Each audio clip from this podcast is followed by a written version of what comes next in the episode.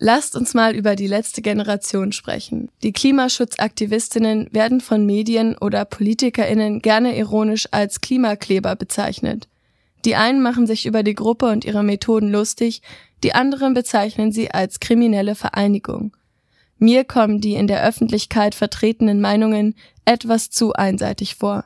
Warum löst die letzte Generation solche negativen Reaktionen in der Öffentlichkeit aus und sind diese gerechtfertigt?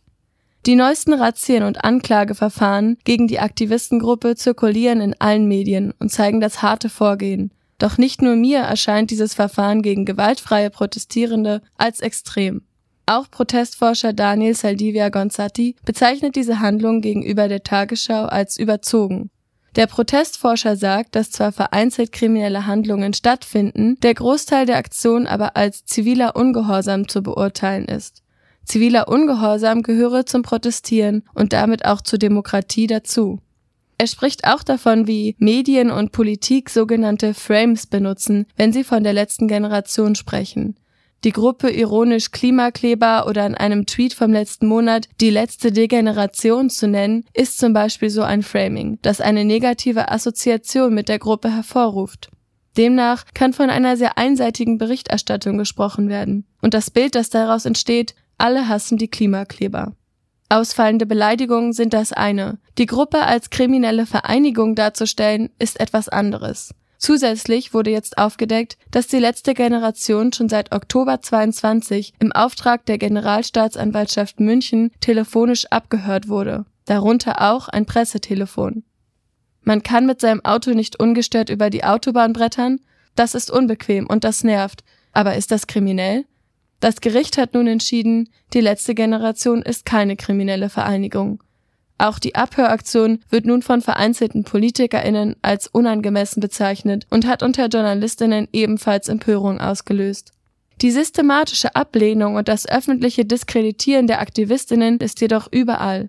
In diversen Medienauftritten werden die Klebeaktionen verhöhnt und unser Klimakanzler Olaf Scholz betitelte die Gruppe vor einer Schulklasse als völlig bekloppt.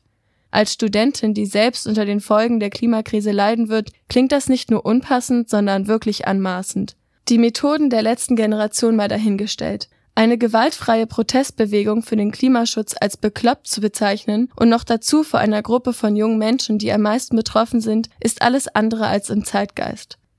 Die letzte Generation beschreibt den Auftritt von Scholz als verantwortungslos und sie zitieren im Zusammenhang eine Aussage des früheren Leiters des Potsdam Instituts für Klimafolgenforschung, Schnellhuber, der 2019 mit Blick auf die unzureichende Klimaschutzpolitik warnte, wir schöben unsere Kinder in einen globalen Schulbus, der mit 98 Prozent Wahrscheinlichkeit tödlich verunglückt.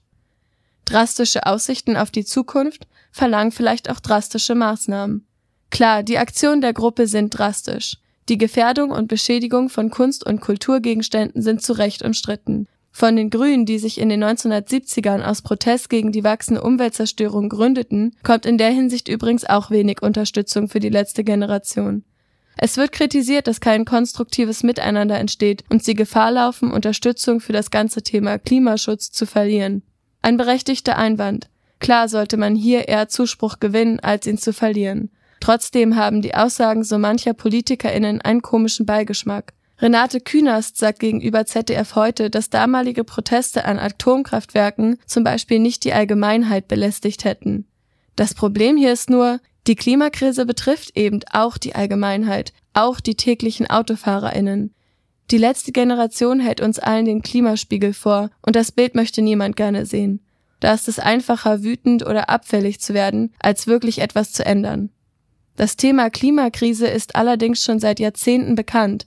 Ein konstruktives Miteinander, wie sich die PolitikerInnen es sich wünschen, wurde immer wieder versucht.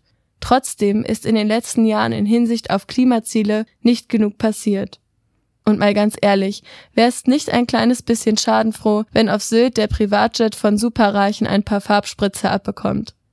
Die letzte Generation bewegt sich möglicherweise auf dünnem Eis mit ihren Strategien. Aber das eigentliche Problem liegt nicht bei den Aktivistinnen. Es liegt an unserer Reaktion, an der Reaktion der Politik und der Medien. Die Aktionen der letzten Generation erscheinen oftmals angemessener als die Maßnahmen der Politik, die mit neuen Autobahnbauten und Vernachlässigung der Radwegplanung nochmals zeigt, dass sie das Problem noch immer nicht verstanden hat.